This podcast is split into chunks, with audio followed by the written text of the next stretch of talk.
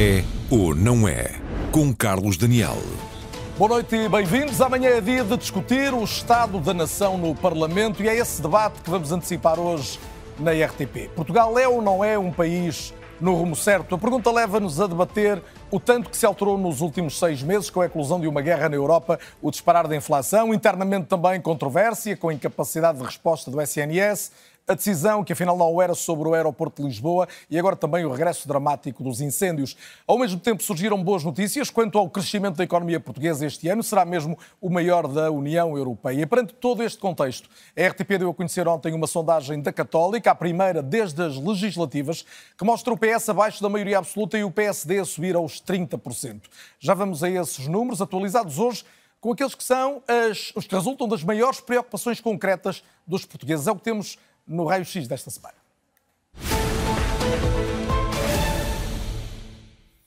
O raio-x resulta então hoje do estudo de opinião da Católica Sondagens para a RTP, Antena 1 e Jornal Público. Questionados sobre o Estado da Nação propriamente dito, 63% dos portugueses consideram que o país está pior do que há um ano. 24%, um em cada quatro, sensivelmente consideram que está igual, apenas 11% que está melhor do que no ano passado.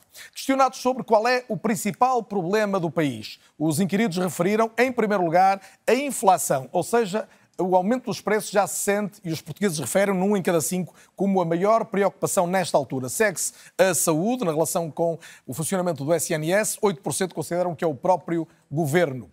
Em relação ao que seriam os resultados das legislativas, se se realizassem hoje, a sondagem da Católica apresenta o seguinte resultado, que a RTP publicou no dia de ontem. Temos o PS em primeiro lugar com uma estimativa de 38% dos votos, o PSD com 30% no segundo lugar, o Chega destacado em terceiro com 9% eh, de intenções de voto, a Iniciativa Liberal depois com 6%, de novo, muito próximos, o Bloco de Esquerda e a CDU, ambos com 5%, o LIVRE com 2% e descidas, ainda que ligeiras, do PAN e do CDS para um ponto percentual apenas. Quanto à intenção direta de voto, o que as pessoas manifestaram a intenção de votar efetivamente, PS teria 26%, o PSD registra 19%, o Chega 6% e a Iniciativa Liberal 4%, Bloco de Esquerda e CDU 3%, 1% para o LIVRE e menos de 1% para o PAN e para o CDS. Aqui vale a pena dizer que eh, perto de 30% ou não sabem ou não respondem, ou seja, há aqui uma distribuição depois que é necessário fazer para termos estes resultados.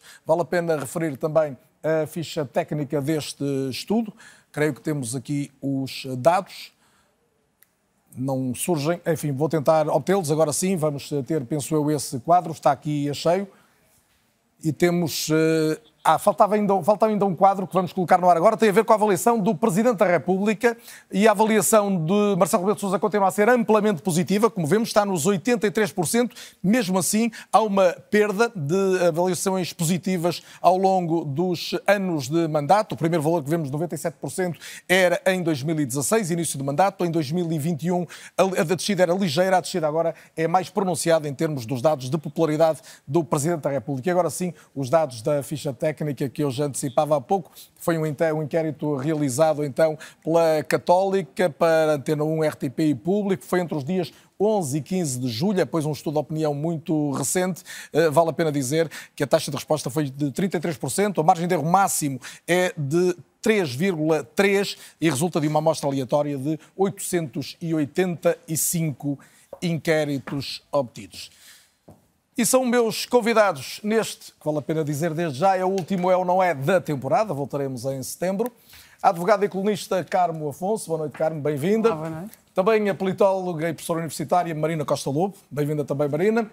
O advogado e político Luís Nobre Guedes e igualmente o economista José Maria Pimentel. Boa noite a todos, é um prazer tê-los cá. Vamos partir destes números que aqui temos e se calhar, Marina, começando por si, da pergunta mais genérica, afinal, qual é o estado da nação nesta altura? É possível qualificar depois de termos visto quantificado?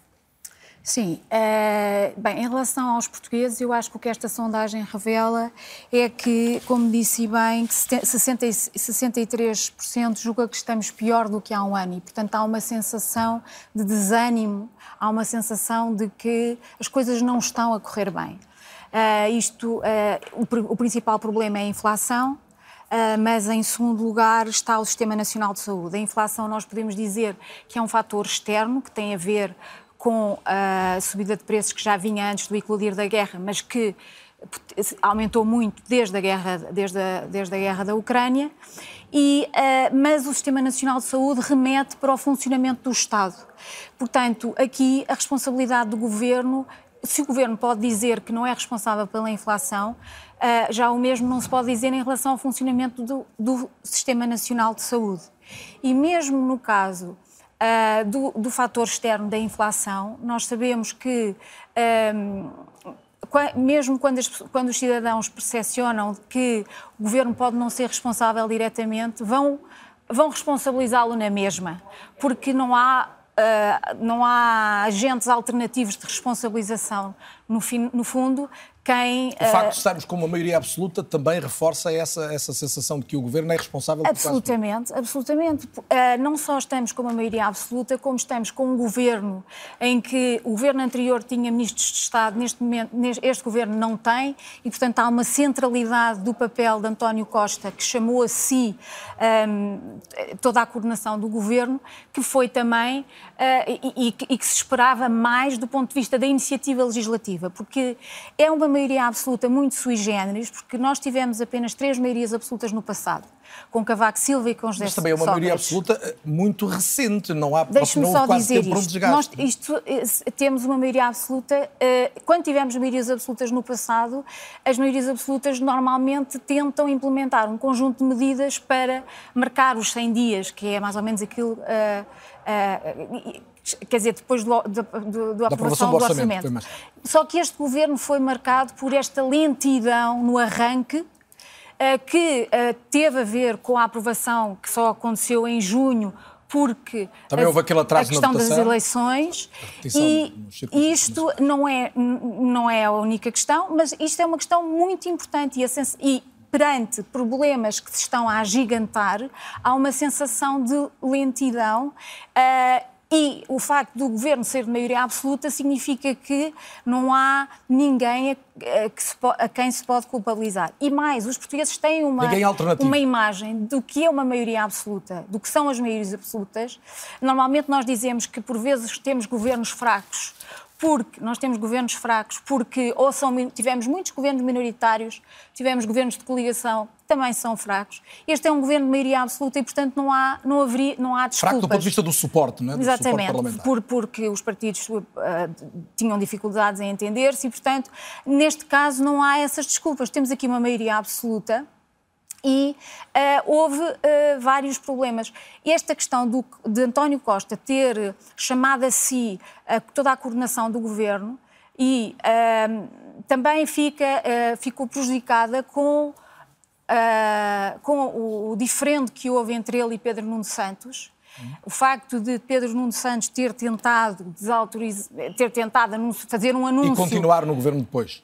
Exatamente, quer dizer, porque ele, se de facto tinha posto em causa a autoridade de António Costa numa decisão tão importante como é a do aeroporto e uh, sem consultar o PSD, algo que o Primeiro-Ministro tinha dito que queria fazer, se ele agiu dessa forma, porque é que António Costa não o demite simplesmente? Porque uh, está dependente de Pedro Nuno Santos, tem receio que Pedro Portanto, Nuno Santos Portanto, em resumo, Marina, se eu entendo bem a sua leitura, um, uma falta de elan logo no início do mandato, uh, o problema do SNS e também o episódio aeroporto. Sim, mas deixe-me dizer uma coisa, para, uh, para colocar isto em, para pôr isto um bocadinho em contexto, isto é tudo, aconteceu e é, penso que é a percepção dos portugueses, mas eu estive a ver as sondagens em 2019, logo no seguimento da, da última eleição, e de facto aqui a, a, a Marco Teste faz uma média de sondagens e na verdade quando António Costa tomou posse em 2019 também houve um certo declínio uh, das intenções de voto no PS, ou seja, acho que esta sondagem tem que ser vista com alguma cautela, porque nós não estamos num momento eleitoral e é natural que depois da, da, da campanha tal como ela existiu e, e da forma como esta maioria absoluta esta maioria absoluta acabou por acontecer, que foi muito uh, decidida nos últimos momentos da campanha, uh, é natural também um certo declínio e, sobretudo, tendo em Já conta toda a conjuntura. Já vamos falar mais de tudo isso. Luís Nobreguedes, mais Obrigada. uma vez bem-vindo de regresso ao É ou Não É. Uh, temos estes desafios à, à, governação, mas também à oposição. Amanhã é o, é o, primeiro dia da verdade para o novo PSD. Boa noite. olha, eu sabia que vinha aqui, tive de pensar um bocadinho sobre aquilo que eu achava, qual é o estado da nação, não é? Como é que eu acho que o nosso país está? Eu acho que esta sondagem veio confirmar muito a sensação e a percepção que eu tinha. Acho que é um país adiado, acho que é um país empobrecido, mas acho que é um país resignado. Ou seja, o Dr. António Costa, no meu entender, foi politicamente irrepreensível em termos da forma como se apresentou ao eleitorado. Ele nunca prometeu, aliás, que até se arrepiava falar em reformas estruturais. Disse, eu, portanto, a proposta do Partido Socialista de António Costa é uma proposta não reformista. Portanto, não se pode esperar que da governação hajam grandes mudanças em relação àquilo que foi o rumo nos últimos sete anos. Há, portanto, aqui uma continuidade em relação. Mas esta sondagem não revela também, permitam esta pergunta, algum desencantamento dos próprios eleitores do Partido Socialista, quando 60% dizem que, prova, que, o país está pior, muitos serão não, eleitores que votaram eu PS. Acho, eu acho que prova, eu acho que prova que continua a haver uma base de fidúcia muito grande entre o eleitorado e o Dr. António Costa, que resistiu a uma coisa inédita e insólita que foi aquele episódio com o ministro Pedro Nuno Santos. É, é, não, não há memória, é inimaginável foi uma cena inimaginável. Mesmo assim resistiu, aparece com 38%, portanto um desgaste mínimo. Qual é que eu acho que são aqui duas questões, ou uma questão fundamental, que diz respeito à oposição? É assim, o PS é o partido do pântano, é o partido da bancarrota, é o partido da corrupção, infelizmente. É o partido do Mas este PS atual... Este PS do empobrecimento. O passado, os últimos 10, 20 anos do PS, passou por tudo isto. Mesmo assim, é no PS que a maioria dos portugueses confia e quer ver a governar. Portanto, como é que isto é possível? E daí eu Se retomava é a primeira pergunta que lhe fiz. Daí, para as oposições, designadamente direita e centro-direita, amanhã é o primeiro dia da verdade? É um, é, é, é um, e sobretudo é para o PSD, teste, que é o principal é um partido, teste. tem um novo líder que, e tem um novo líder parlamentar. Eu acho que desde as eleições até hoje houve um único facto relevante, que foi a eleição do Dr. Montenegro. Mais, a forma como essa eleição foi conseguida no partido. Eu considero que foi um congresso muito bem sucedido em termos de afirmação. Acho que lhe ficou muito bem ter sido capaz de ir buscar os melhores.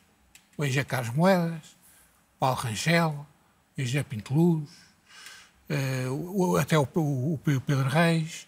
Que há aqui um conjunto de pessoas que são importantes colaborem, que trabalhem e que deem a cara. Quase nenhum dos que citou está no Parlamento. Uh, Miranda não. Sarmento vai ter um papel decisivo a partir da manhã? Vai ter um papel admitindo decisivo, que seja ele, por mas exemplo, a ideia que eu tenho, eu não o conheço pessoalmente, conheço apenas intervenções que tem tido.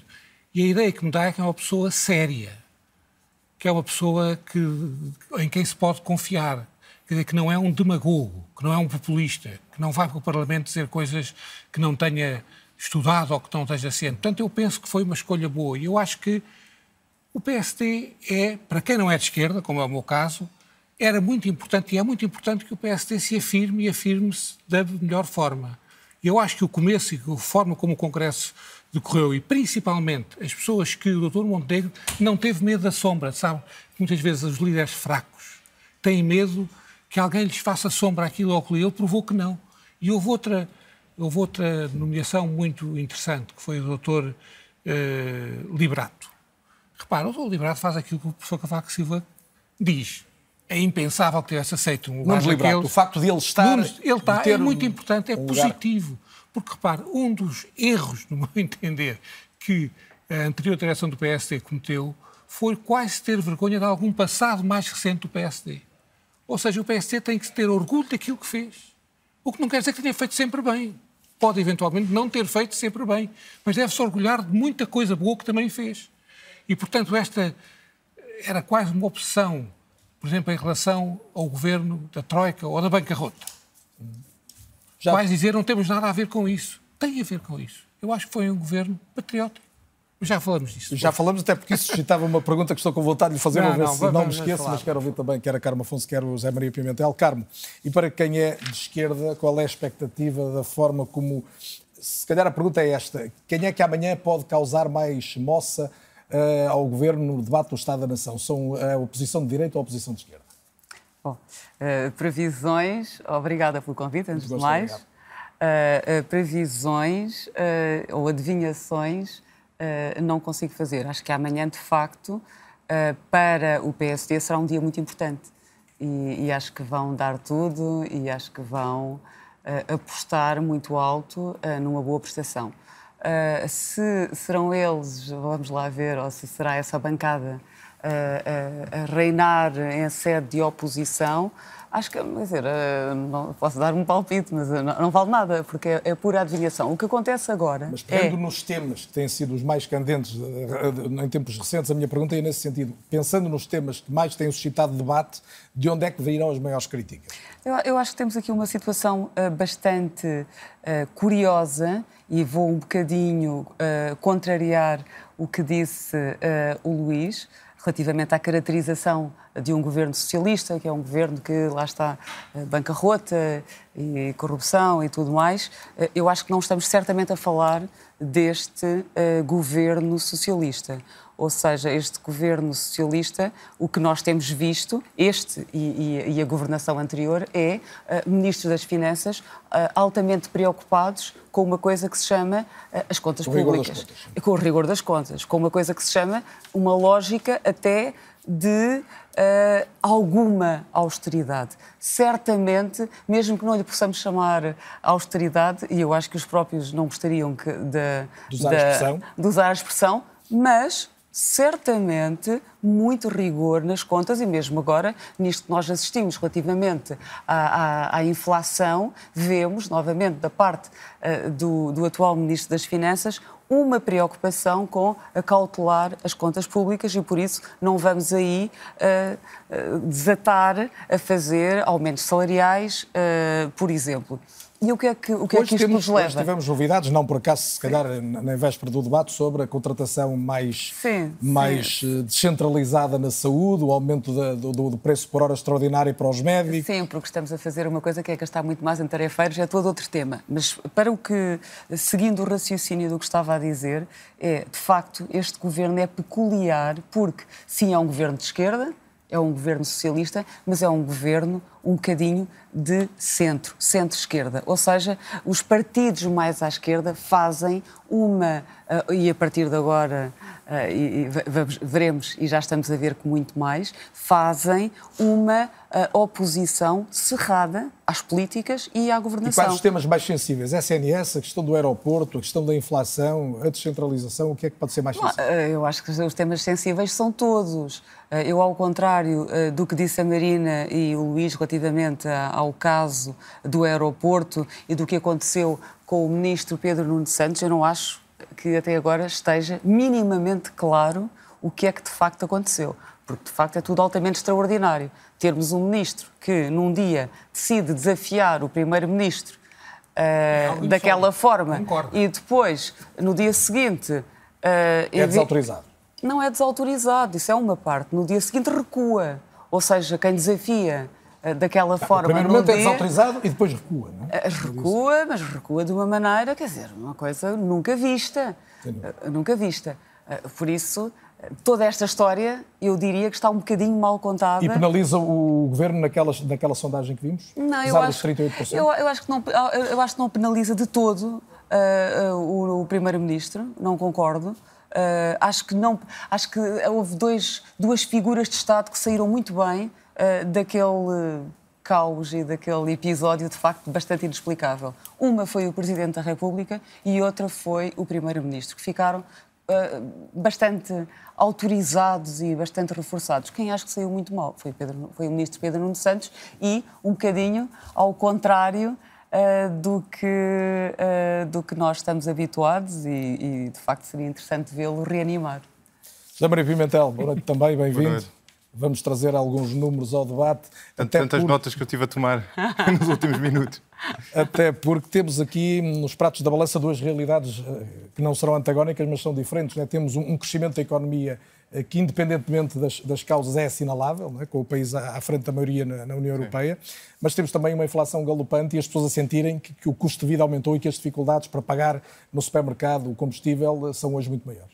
Sim, e um, aliás, a, a Marina salientou esse ponto a inflação é algo que, que está em grande medida fora do controle do governo, dos governos, não é só o governo português, mas, mas o governo é o único órgão que é eleito diretamente pelas pessoas e, portanto, é, é o órgão que as pessoas vão responsabilizar pelo controle da inflação. E a verdade é que há medidas que pode tomar, não é? O, o, o facto de, de, parte dela por, por vir de choques exógenos, por poder ser gerida no contexto atual pela política monetária. Estar fora não significa que o governo não, não tenha meios, mas a verdade é que não tem tantos meios quanto aqueles que, vão provável, que estão provavelmente na cabeça dos, do, dos eleitores. Um, e, portanto, isso é um problema que persistirá. Nós não estamos nada habituados à inflação. Nós não temos inflação deste tipo há décadas. Quer dizer, eu, eu não me lembro, de ter, que sou mais novo, não me lembro, mais novos, não me lembro de todo de ter inflação deste tipo, portanto, até para mim é uma novidade enquanto experiência. Uh, e, portanto, as pessoas vão ser particularmente exigentes, uh, com, não só com o governo português, mas com, com, uh, com, com, com outros governos, porque sentem uh, sentem isso diretamente do bolso, sentem no dia a dia. Quer dizer, qualquer, qualquer um de nós já sentiu no dia a dia, de repente, sei lá, vai ao supermercado e está tudo mais caro, vai almoçar fora e está tudo mais caro. Eu, eu próprio continuo a surpreender-me diariamente com, com, com, o aumento que as coisas têm.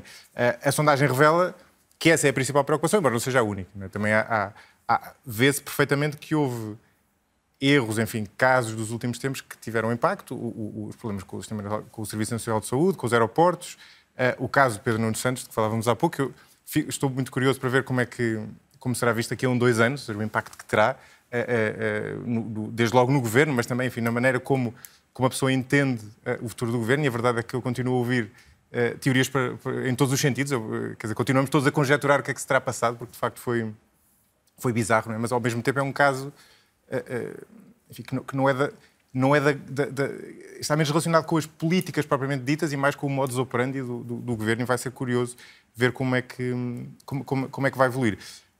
Apesar disso, eu queria, queria deixar apenas duas notas para, para não sobreinterpretarmos estas sondagens, porque uh, é certo que a, a, a, sondagem dá estas indicações que, como colam com a realidade, a pessoa, a, a pessoa consegue tirar eleições delas, mas é preciso compará-la. Uh, primeiro, é, é, é preciso perceber que as pessoas a, a, a, responder a sondagens a uma distância tão grande das eleições não o fazem com a mesma atenção que, com que fazem quando estamos, na, estamos, quando estamos perto das eleições.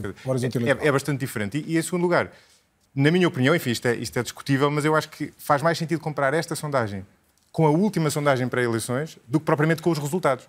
Porque a sondagem é que obteceu um método parecido, não é?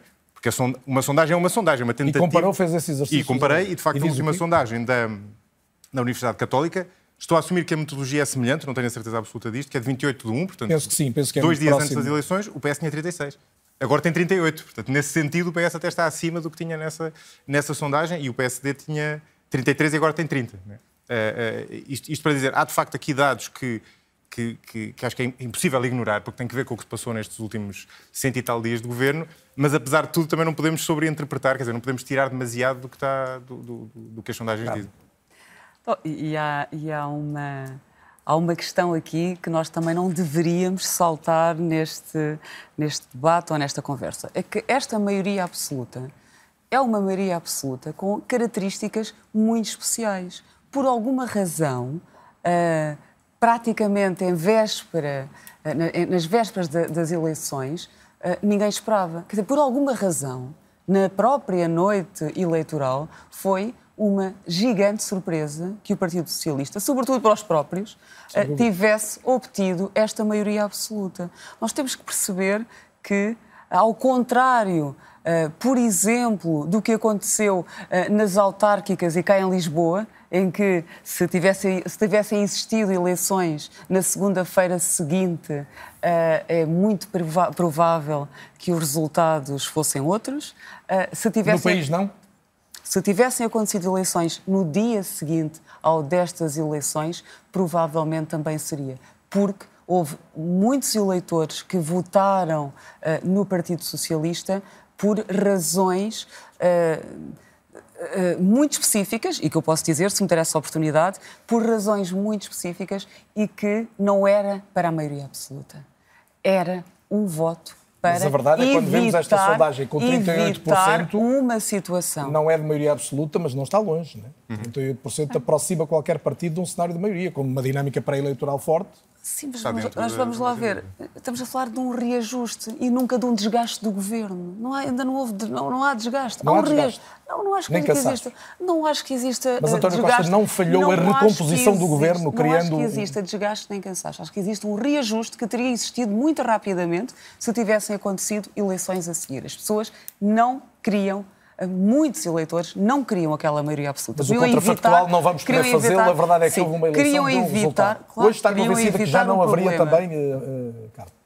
Estou convencida que hoje não haveria também maioria absoluta. Agora, eu acho que existiria uma vitória do, uma vitória do Partido Socialista, o que é, é completamente diferente. Só, só acrescentar isto, é possível haver um descontentamento com o Governo e o partido que está no Governo continuar a ter a preferência dos eleitores. Ou seja, isso não é, claro, claro. Não é, não é incoerente, não é? Claro, Porque as claro. pessoas Aliás, gostam isso ainda leva menos da à questão que eu há é? pouco tinha vontade de colocar ao, Luís Nobre Guedes, que é esta. O Luís Nobre Guedes disse a determinado momento, na, na sequência de algumas críticas que fez ao histórico dos, das últimas décadas do, do, Partido Socialista, que apesar disso, os portugueses continuam a confiar no Partido Socialista. É mas depois também disse que, eh, designadamente, o PSD tem que ter orgulho da sua história recente. Mas a direita e o PSD é o partido mais, mais relevante desse, desse universo centro-direita e direita. Não tem que perceber onde é que falhou para que certeza, os eleitores continuem a confiar mais no PS. E onde isso, é que foi? Não tenho sobre isso dúvidas alguma. E onde é que foi? Onde é que foi que falhou? Bom, é a minha visão, não é? Posso ser, posso ser que eu não esteja certo, não é? Mas é aquilo que eu penso. Penso que cometeu dois erros fundamentais. O primeiro foi, como lhe disse, não ter assumido desde o início de que o governo do PSD e do CDS foi um governo patriótico para salvar o país da bancarrota. Que isto fique claro. Não é o governo da Troika, é o governo da bancarrota. O país não tinha para pagar salários nem pensões. E aquele governo foi constituído para cumprir um determinado programa que permitisse sair da bancarrota. E o PSD do Rio e a direção do do Rio parece que estavam sempre incomodados com esse, com esse governo. Não tem que se incomodar. Repare, se me perguntar a mim se eu acho que aquele governo devia ter existido tal como existiu, eu digo-lhe que não deveria ter existido. O PSD e o CDS deviam ter dito não. Enquanto houver Troika, é um são os três nacional? partidos de unidade de Estado. Exatamente. É isso que devia ter acontecido. Fizeram mal em aceitar fazer Mas quando governo... insistiram, por exemplo, na questão dos cortes definitivos de salários e de pensões? Não tenho sobre isso dúvidas nenhumas. Esse... Portanto, o que é que. Por onde é que passa uma alternativa? É que aí já não era a Troika. É por onde é que passa uma alternativa? Uhum. E esta é a grande diferença entre o PS e uma alternativa ao PS. Estamos, acreditamos ou não, de que o país precisa de reformas estruturais. E o que são reformas estruturais? Reformas estruturais, no meu entender, são reformas do Estado Social. À cabeça, o SNS. A educação, a justiça, a segurança social. Tem que haver políticas alternativas àquilo que o Partido Socialista uh, propõe e faz. Mas repare, gastando é mais legítimo. ou gastando menos? Não, gastando diferentemente. Porque, repare, o Serviço Nacional de Saúde não é uma questão de pôr mais dinheiro. Não resolve o problema do Serviço Nacional de Saúde. A questão da educação, como lhe digo, a autonomia das escolas não tem com mais ou menos dinheiro. É acreditar ou não acreditar que as escolas devem ter mais autonomia. E não é esta descentralização feita para discutir as salas de aula e para discutir as refeições. Não. É a autonomia naquilo que é essencial na educação, que são os professores. Ou seja, eu que sou diretor de uma escola, eu tenho que ter o direito de poder escolher os meus professores, de avaliar os meus professores. Mas no limite é preciso decidir se queremos gastar mais ou menos com a educação pública e a saúde pública. Não, há uma coisa que eu acho que hoje há um consenso, felizmente, deve-se muito no meu entender, também modesto, ao doutor Mário Centeno, mas hoje há um grande consenso nacional, a não ser na extrema-esquerda, de que é necessário que as contas estejam certas. Mas isso é uma questão inquestionável. Como, por exemplo, o Serviço Nacional de Saúde tem que ser universal. Claro que tem que ser universal. Mas quem é que põe isto em causa hoje, dizer não, eu acho que o Serviço Nacional de Saúde não tem que ser universal? Ninguém defende isso. Quem é que defende hoje que as contas não têm que estar certas? Claro que têm que estar certas. Quem é que defende que não tem que haver rigor nas contas? Claro que tem que haver. Agora, há um Estado Social que está a falhar. O que se passa no SNS não é aceitável. Eu, outro dia ouvi um programa de um colega seu em que interveio uma, uma senhora que contou que tinha um filho que, infelizmente, com uma doença trágica, teve 10 meses para ter uma cirurgia de oncologia. Ela foi operada também ao coração, teve um ano para ter uma consulta de especialidade. Há coisas que não são aceitáveis, no meu entender. E, portanto, é para aí que as pessoas devem dizer como é que eu consigo não pôr o Serviço Nacional de Saúde, mas o Sistema Nacional de Saúde todo em cooperação para responder melhor às necessidades. Marina Castro Lobo, esta como uma das questões nucleares para os portugueses acreditarem mais no país, desde logo? A questão da saúde é realmente uma questão importante uh, e nós vemos pelas, nós temos, vemos pelas sondagens que esse é, antes da inflação, a saúde era o tema mais importante para os portugueses, mas nesse aspecto uh, o que nós vemos é que há uma maioria de portugueses que está mais próxima das posições da esquerda em relação ao Sistema Nacional de Saúde do que da direita. Esta, uh, e, e, e centra-se sobretudo na questão dos gastos. Portanto, uh, eu acho que houve um debate entre António Costa e Rui Rio em que António Costa conseguiu passar a ideia de que com o PSD ia haver uma, uma privatização da saúde uh, e que e os portugueses, pronto, há, não, não todos, mas há um conjunto muito significativo de portugueses que não quer essa opção. Mas é possível reformar a saúde? Opção... Marina, deixa-me perguntar isto. a saúde já custa hoje 11 mil milhões, grosso modo, por ano ao país. É possível reformar a saúde, pensar numa reforma do SNS, sem pensar, não de facto, sei. em envolver eu mais a saúde privada? Eu não sei a resposta a essa pergunta. O que eu sei é que nós temos uma população muito idosa, nós temos as populações mais idosas do mundo e, portanto, mais dependente do Sistema Nacional de Saúde do que outras. E esse é, esse é o tema mais sensível. Agora apareceu o da inflação, mas antes era esse. E as pessoas querem depender de um sistema nacional de saúde, tendencialmente público e, e universal. Portanto, elas não é, é, tudo o que sou a privatização afasta, afasta os eleitores. Afasta os eleitores. Pode ser necessário do ponto de vista objetivo, eh, do ponto de vista da, das, das, contas públicas, mas não é, uh, não é aquilo que os portugueses gostariam.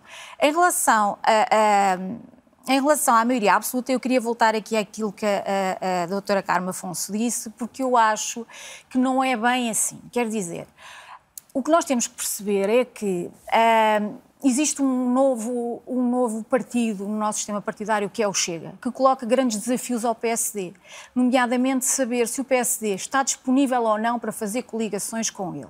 E existe um eleitorado que a doutora Carmo Afonso conhece, muito bem, de esquerda, que detesta a ideia, que não pode imaginar a ideia de um governo de coligação com o Chega. E não poderia. E, e em, na eleição de 22, essa foi uma questão muito importante.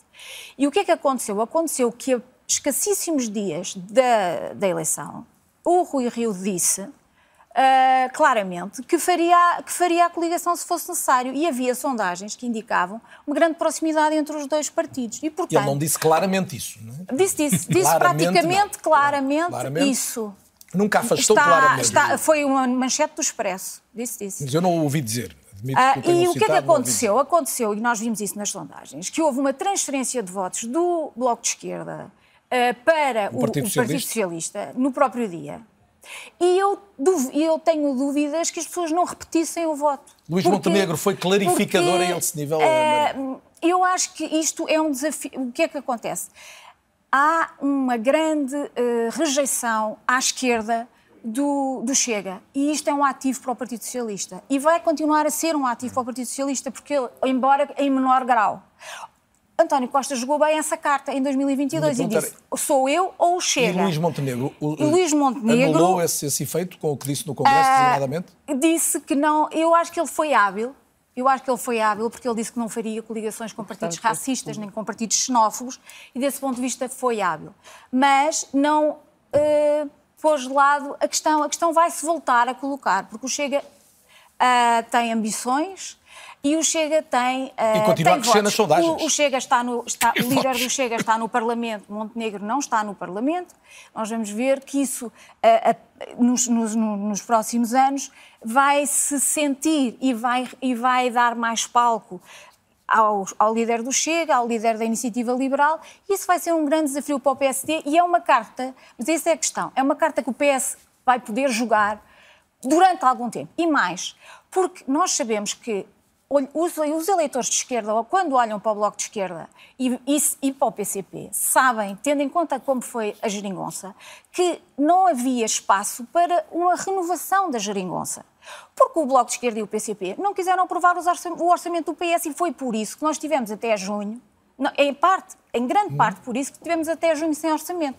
Portanto, esses eleitores do Bloco de Esquerda e do PCP que estão interessados numa governação estável de esquerda irão votar no PS e, sobretudo, se houver o risco do Chega. Isto a prazo vai haver uma erosão dessa, dessa, dessa ameaça. Olhemos para a França. A Marine Le Pen tem hoje votações Norma, normalizou-se, normalizou-se. E isso é algo que está visto na ciência política e, portanto, a partir do momento em que a extrema-direita entra é no normalizável esse nível? A partir do momento em que a extrema-direita entra no Parlamento, ocorre uma legitimação, é, é, é, os média tratam de uma forma muito mais igualitária. É a sua obrigação? E isto uh, transmite a mensagem do partido de uma forma muito mais normalizada e, as, e isso uh, tem um impacto no Marina, voto. deixa-me ouvir a Carma e, portanto, faz o seu caminho. Carma, até porque foi citada, um, o PS vai ter como trunfo sempre uh, o risco de alianças que envolvam o Chega e, e, e, isto num contexto em que o, o PSD continua a ser de longe o, o, maior partido da oposição, precisar de fazer contas com o Chega para chegar a uma governação? Mas a questão que nós temos aqui uh, é que isto está nas mãos da direita tradicional, ou seja, do PSD. É o PSD que uh, não consegue clarificar, pelo contrário, não consegue dizer com clareza e de forma inequívoca que não fará entendimentos com uh, o Partido Chega. Mesmo uh, o Dr. Luís Montenegro, o que ele disse não foi que não faria ou, ou não chegaria. Disse, se algum dia quiserem fazer entendimentos com forças xenófobas e. Não, não disse forças e, não, e não disse partidos. Disse não outra disse coisa, disse políticas. E isto é completamente diferente. Eu não acho sequer. Não tem... acabou a ambiguidade do PS. Claro que não.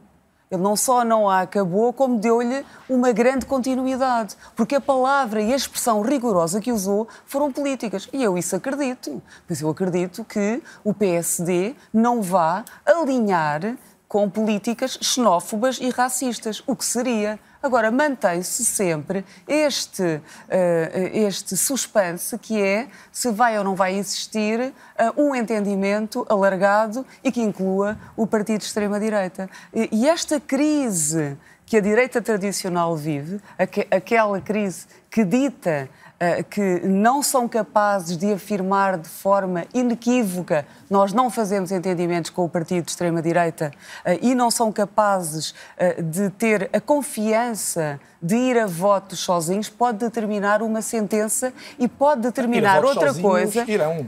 Não, não, não, não. Ir a votos sozinhos, mas são a votos sozinhos, mas com a, a possibilidade mas então deixe-me perguntar-lhe, olhando, olhando terminar, para estas mas deixe-me só terminar o que eu estava a dizer. Uh, o que é que acontece? Ou seja, é aqui, nesta admissão que o PSD faz de entendimentos com o Chega, que está a chave da perpetuação da governação socialista. Porque existe uma coisa que é os eleitorados fartam-se de governos. Carlos, mas e é não é o facto do PSD existiu... dizer, deixe-me perguntar agora isto, não é o facto do PSD dizer, nós não faremos nenhum acordo com o Chega eh, e se calhar até nem nos Açores queremos mais entendimento nenhum, pode cair o governo. Imaginemos este cenário, isso não faz com que os eleitores de Chega passem a votar PSD.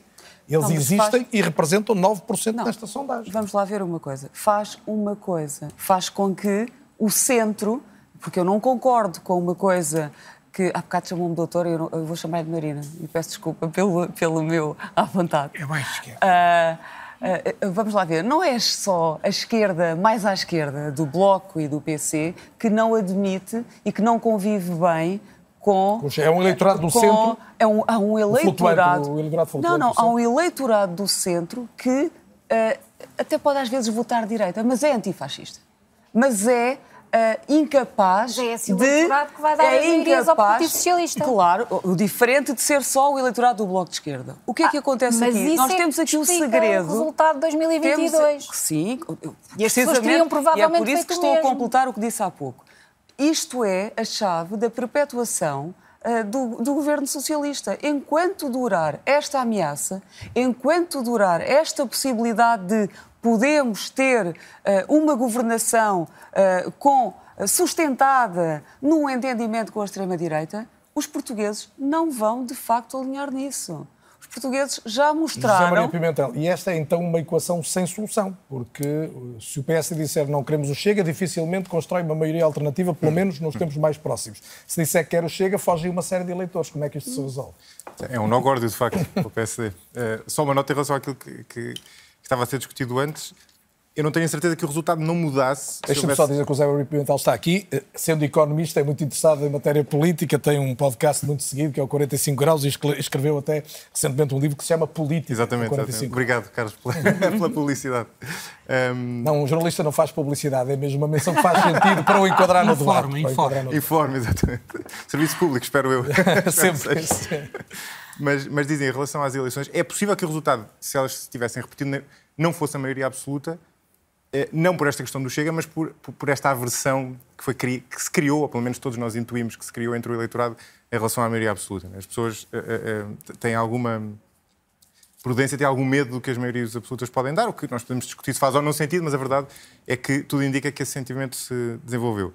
Em relação ao, ao, ao PSD, ao Chega, ao PS, de facto é um no-gordo. É? Para o PS, o Chega é a maior benesse que podia surgir nos últimos anos, dizer, porque tem ali um, um, um, papão do outro lado e pode estar permanentemente a referir-se a a, a esse, papão, desejando, enfim, a, maquiavelicamente que ele cresça ou pelo menos mantenha o, o, peso que tem atualmente, porque sabe que isso está a dificultar a vida do, do adversário. E o PSD?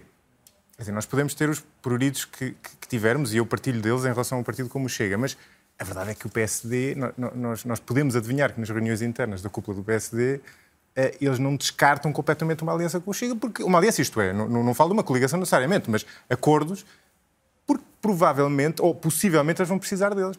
Podem chegar a uma posição em que terão que precisar, que terão que, que, que ter algum tipo de acordo com o Chega para regressarem, para regressarem ao governo. Se o Luís Montenegro for inteligente, eh, eh, e será certamente, não é? Porque, porque é, não é uma calculatória muito difícil, vai tentar referir-se o mínimo possível ao assunto até às eleições estarem iminentes e aí perceber ou não se, de facto, pode haver o Chega se mantém ou não, porque é perfeitamente possível que o Chega. Não acho que seja já um epifenómeno, mas é possível que perca gás até, até às eleições. Mas o PSD é muito provável que tenha essa escolha difícil. É? E, portanto, a, a, e, e quanto acho... aos temas, o Luís Nobreguedes ele acaba aqui, no fundo, aquela Sim. que é a grande clivagem ideológica do país. É mais Estado ou menos Estado? Queremos mais ou menos? Que Estado e a que preço? Não é? Pois é, esse, eu... esse, é o debate que interessa às pessoas, ou como é. diz a Marina, há questões sensíveis como a saúde, mas no fundo a proteção do Estado aos portugueses continua a ser um valor que a maioria preza hum. muito. Eu não acho que interessa às pessoas, mas isso não significa que os partidos da direita não possam fazer isso mudar. Não? É?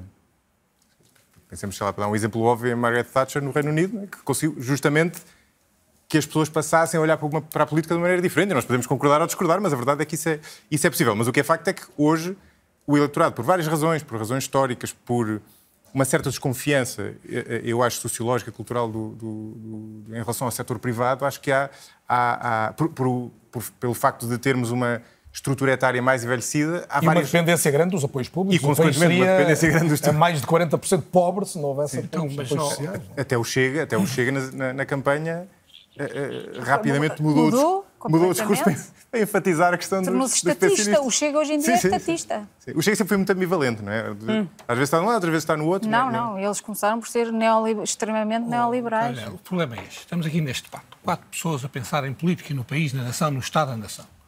A nossa conversa, há 10 minutos, que é sobre o Chega. O Chega é um partido que tem 12 deputados na Assembleia da República. Ponto final, parágrafo. Eu estava a falar do PS Vamos do falar do país. Só, Vamos falar só do país. Vamos falar só do nosso país. O, o Chega tem as opiniões que tem sobre o país e tem todo o direito a tê-las, concordemos ou não. Portanto, vamos falar do nosso país, aquilo que importa aos portugueses. Por exemplo, importa que as pessoas não sabem. Na saúde, por exemplo, os, os custos da saúde são apenas suportados pelo Orçamento de Estado em 60%. 30% já é suportado por companhias de seguro e 10% pelo nosso próprio dinheiro. Isto não acontece na Europa. Na Europa, as pessoas, para terem direito a ter uma saúde em condições e uma saúde eficaz e que proteja todos, designadamente os mais necessitados, não é necessário que nós ponhamos do nosso dinheiro para além dos impostos que pagamos. E aqui em Portugal, 30% são, são, são companhias de seguro e 10% são dinheiro dos próprios contribuintes. Portanto, é preciso começar a, a desconstruir algumas coisas que a esquerda faz, como, por exemplo, aquele cartaz do Partido Comunista uh, negócio da saúde, não façamos da saúde um negócio. Isto é um disparate, compreendo. Isto é uma coisa absolutamente sem pés nem cabeça. Sabe, por exemplo, que as cinco PPPs, o Estado beneficiou 230 milhões de euros, confirmado pelo Tribunal de Contas, reconhecendo que as PPPs são mais eficientes para os doentes, em primeiríssimo lugar, e para os dinheiros do Estado, do que uma opção pública. Isto tem que se discutir e tem que se saber. Não é só dizer as PPPs vêm aí uma coisa terrível, vão ficar sem saúde. Pelo contrário, funcionaram melhor. Foram melhor para as contas do Estado, foram melhor para os doentes. Não houve queixas. Em alguns casos foram as próprias entidades privadas. Em alguns casos foram as próprias entidades privadas que não quiseram manter o acordo com base no, no Bom, mas isso, repare, isso é uma negociação entre o Estado e as entidades privadas, isso eu não sei, não represento nenhuma nem outra, portanto não sei o que, é, o que é que se passou. Sei é que o conceito em si é um bom conceito. Eu sugeria, nós, nós estamos a, a, caminhar para o final do debate com alguma rapidez e eu ah, queria que olhássemos... qualquer coisa Com certeza vamos a isso, mas eu queria que olhássemos, que olhássemos não, não, também para o futuro. Aliás, eu tinha uma reportagem, não, não vamos colocar no ar, já, já colocamos no, no telejornal, tem a ver com um estudo do ISCTE, um estudo anual, é a quarta vez que é feito, e, e digo só aqueles que são os destaques, a, saúde com, com, necessidade de mudança, pegando no que estava a dizer o Luís Nobre Guedes, eh, acentuando-se duas notas nesse estudo, a necessidade de reter eh, profissionais eh, na saúde e de dar mais autonomia aos gestores em concreto, que estão à frente das unidades hospitalares. Vai mais longe também, conclui que toda a administração pública precisa de rejuvenescer. Pela positiva, o mesmo estudo prevê que Portugal vai ter uma forte recuperação económica e, em consequência, não entrará em recessão. Esta era a deixa que eu tinha para o Zamarim, mas ele tem vontade de dizer alguma coisa antes sobre o tema anterior e a seguir podemos atacar esta questão se estamos livres da recessão com, com as previsões que estão aí. Sim. Muito, muito rapidamente, uh, uh, para olharmos para a frente e não nos perdermos com a, com, a, com a política atual, eu dividiria entre desafios imediatos e desafios de médio prazo. Desafios imediatos, temos o evidente da inflação, uh, continuamos a ter o, o, problema do SNS, que é obviamente também um desafio a médio prazo, mas que é um, enfim, um, um fogo a que é preciso acudir atualmente, a questão do, dos aeroportos. É bem possível que tenhamos um problema na educação, por exemplo, houve o estudo recente da Fundação Francisco Manuel dos Santos que alertava para, provavelmente este ano e no próximo, ir haver um déficit de professores, porque nós temos um... Um, um número enorme de professores que, que se vão aposentar. Sim, a percentagem de professores abaixo dos, dos 30 anos era menos de um, é menos de 1%, ou seja, sim, sim, sim. é mesmo muito, muito pouca gente. Um, e depois temos desafios mais a médio prazo, porque precisamos de gerar crescimento económico para alimentar, enfim, bem-estar, se nós quisermos, né? que inclui, inclui... E temos que aproveitar o PRR. E temos que aproveitar o PRR, temos que aproveitar os fundos europeus, temos que fazer reformas estruturais, e é verdade que, o, que, que António Costa tem sido, enfim, eu diria, pouco corajoso nas reformas estruturais, uh, uh, tem tido tem tido algumas... Ele não acredita nas reformas estruturais. Ele diz que até se arrepia de ouvir falar em reformas Sim, estruturais. Eu, pronto, eu, eu... E é legítimo, repare, é legítimo. É, embora o que ele quer dizer com isso, eu não concordo necessariamente, não é? mas o ponto dele é rupturas, digamos assim. Uh, uh, mas também não acho que seja necessário por aí. Acho que é, é importante não haver uh, preconceitos ideológicos, isso é um facto. É? No caso das PPP, é preciso haver uma avaliação da, da, da, eficiência daqueles, da, da, eficácia, se quisermos, até daquelas, daquelas parcerias e não ideológica, embora me pareça que isso também tivesse tido muito que ver com, com, com a geringonça, ou seja, hoje provavelmente não aconteceria da mesma forma, e é preciso é preciso, nós temos um problema de pobreza, continuamos a ter um problema de pobreza muito grande, né, às vezes falamos menos disso, mas continua a ser um problema muito grande, e, e precisamos de investir bem, de investir bem os fundos europeus, e o desafio não é, não é aplicá-los, essa parte é fácil. É? Fazê-los chegar às, às, empresas, ou enfim, à administração pública é fácil, o difícil é que eles sejam aplicados da melhor forma, e aí, e aí há algumas, há, há, há iniciativas interessantes nessa área de, de das, das agendas mobilizadoras. mobilizadoras, precisamente, que são uma excelente ideia no papel.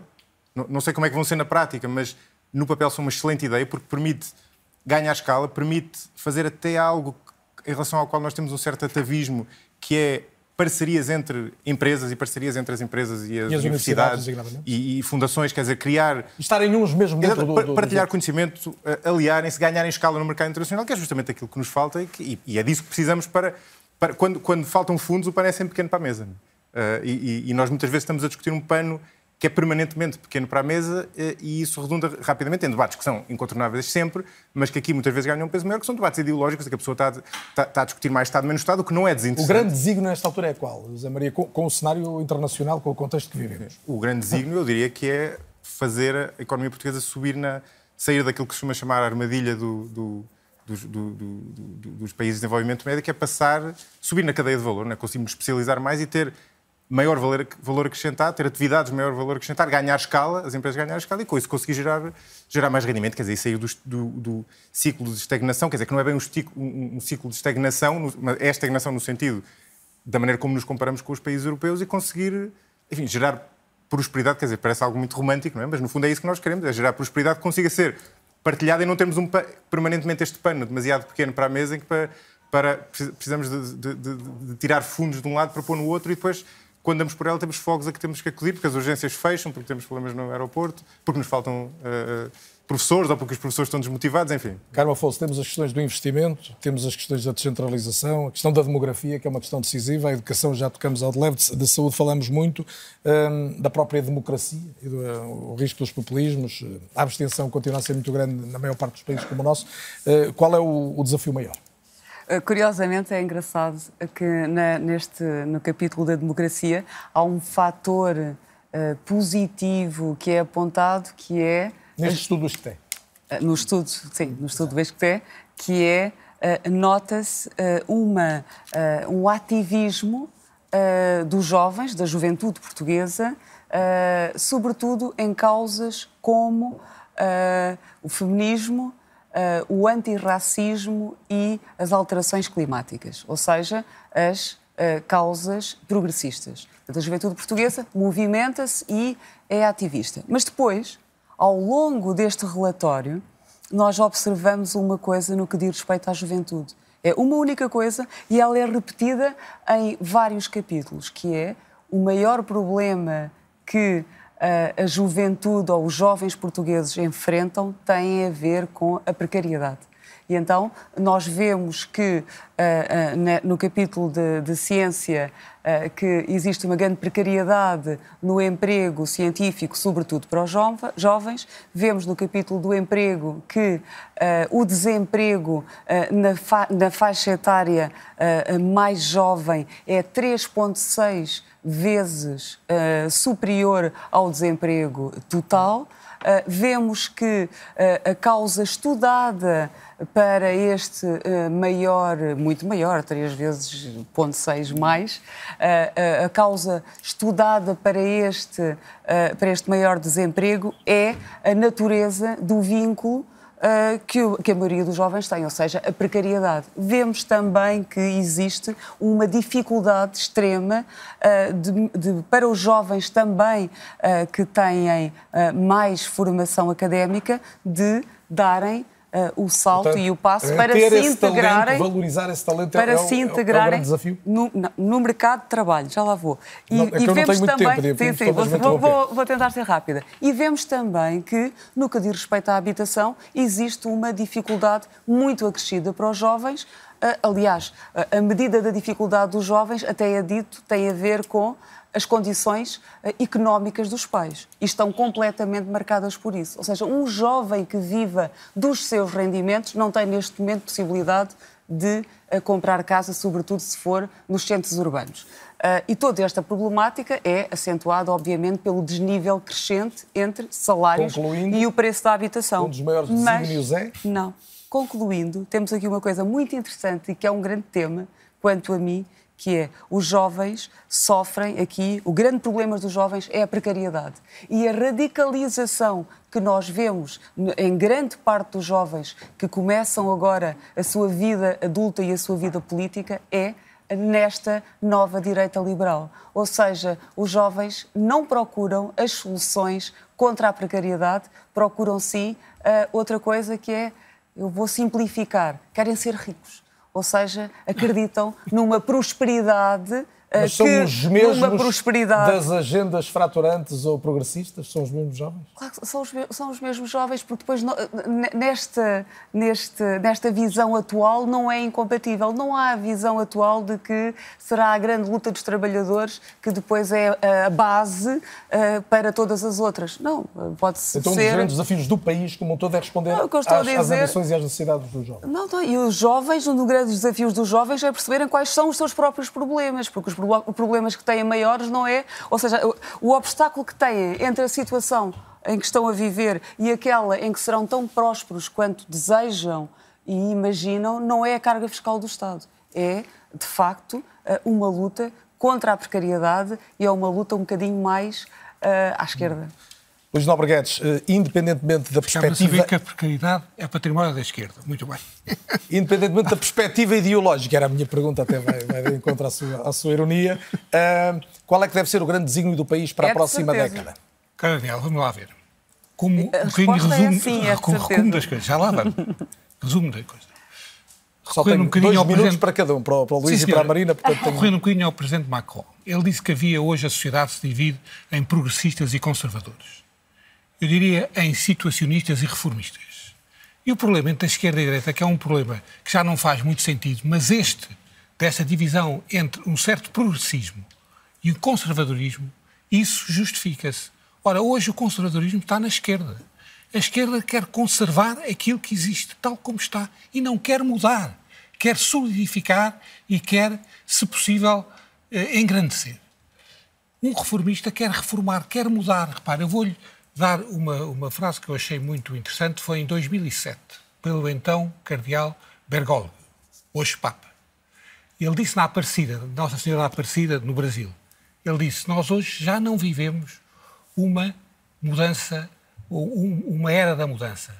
Vivemos uma mudança de era. Nós temos um mundo novo, compreendo? E, e a questão dos jovens, eu não tenho nada a sua opinião. O que preocupa os jovens, claro que a precariedade preocupa os jovens como os não jovens. É, é, é, óbvio. Mas hoje, os jovens de 20 anos, de 18 anos, de 22 anos, de 25 anos, estão muito menos preocupados do que eu estava em ter um emprego para toda a vida. Em ter de encontrar uma entidade patronal que lhe garanta a estabilidade de emprego para o resto da vida. Não querem isso. Querem outras coisas, são completamente diferentes. Têm outras ambições, têm outras sensibilidades. E como é que o país tem que responder a essas ambições em 30 segundos? Olhe, com base naquilo que é a base de tudo, que é a educação. O Saramago, para ser de esquerda, não é? Dizia uma coisa que tinha razão. Há uma grande diferença entre instrução e educação. A instrução está bem que esteja na escola, a educação é com a família. E a família é outro valor que se deve sempre valorizar e que os jovens são Marina também Costa Louriçã lhe pediram um exercício de adivinhação. Mas este estudo fala mesmo é de precariedade. Se, se, nos encontrarmos aqui daqui a um ano, e até pode ser muito bem que aconteça, a, a falar do, do, Estado da Nação, o que é que terá marcado a evolução nos próximos tempos? O que é que verdadeiramente hum, vai, vai, vai marcar o país, as decisões sobre o país, o país no, nos, nos, próximos... Bem, passaram só seis meses desde que o governo foi eleito, portanto, muita Eu... coisa mudou. Não? Uh, eu acho que as pessoas sentem perfeitamente que há uma enorme incerteza económica internacional e que isso talvez seja o fator mais importante que vai afetar os próximos tempos, uh, que vai afetar Portugal nos próximos tempos. Mas acho que há aqui uma oportunidade que é a oportunidade da implementação do PRR. E acho que daqui a um ano nós vamos estar a falar sobre o que é que se conseguiu fazer ou o que é que ficou por fazer, porque o grande o grande desafio de Portugal é o desafio da convergência europeia, o desafio da convergência económica e social com a Europa. Esse é que é a vontade da maioria dos portugueses uh, e, e, tem sido sempre assim e, infelizmente, tem ficado, é, um, é um desafio que tem sido adiado, porque essa convergência não tem existido ou tem existido de uma forma muito mitigada desde que nós... Descontado esse contexto uh, internacional, que não é pouco, esta é a grande oportunidade, não é? Esta é, esta é a grande oportunidade e eu acho que sim. Em relação aos jovens, os jovens, eu, eu acho que não se pode generalizar sobre o que os jovens querem isto, os jovens querem aquilo. Uh, os jovens, por exemplo, votam pouco e, portanto, os jovens que votam não são, não são necessariamente representativos dos jovens em geral. Mas, de facto, os jovens que votaram nas últimas eleições um, fizeram-no Uh, muito. Uh, a iniciativa liberal é o partido mais jovem de, de, Portugal atualmente e é preciso encarar isso de frente e é preciso pensar o porquê. Era disso que estava a falar. Era é preciso pensar, mas não quer dizer que seja a maioria dos jovens, simplesmente porque eles, inclusivamente, tiveram 5% dos votos, enfim. Uh, mas, de facto, há aqui uma atratividade que a iniciativa liberal conseguiu transmitir que é interessante e que poderá estar e mesmo esta oferta partidária que existe, em, que existe hoje em Portugal está relacionada com a diminuição da abstenção e isso tem que ser visto positivamente, esta diversidade da oferta partidária com causas que, se, que fazem nascer uma uh, série de forças? Pode ter levado a esta mobilização, uma mobilização maior e, e, isso é de louvar, porque nós temos um grande problema de abstenção neste país. Há uma participação é um cívica relevante dos jovens, é um o que não, será sempre, não terá sempre como consequência a participação eleitoral. Quero agradecer, obviamente, muito a todos. Marina Costa Lobo, Luís Nobreguedes, José Maria Pimentel e Carmo Afonso. Foi um gosto tê-los uh, neste É ou Não É. Como disse, é o último da temporada. Fica já encontro marcado para o nosso regresso. Há de ser no dia 6 de setembro, obviamente a uma terça-feira. Até lá. Fica a nota habitual de que tem sempre este debate disponível no RTP Play, uma plataforma que recomendo a cada semana, mas também em podcast, igualmente com destaques no Twitter e no Instagram.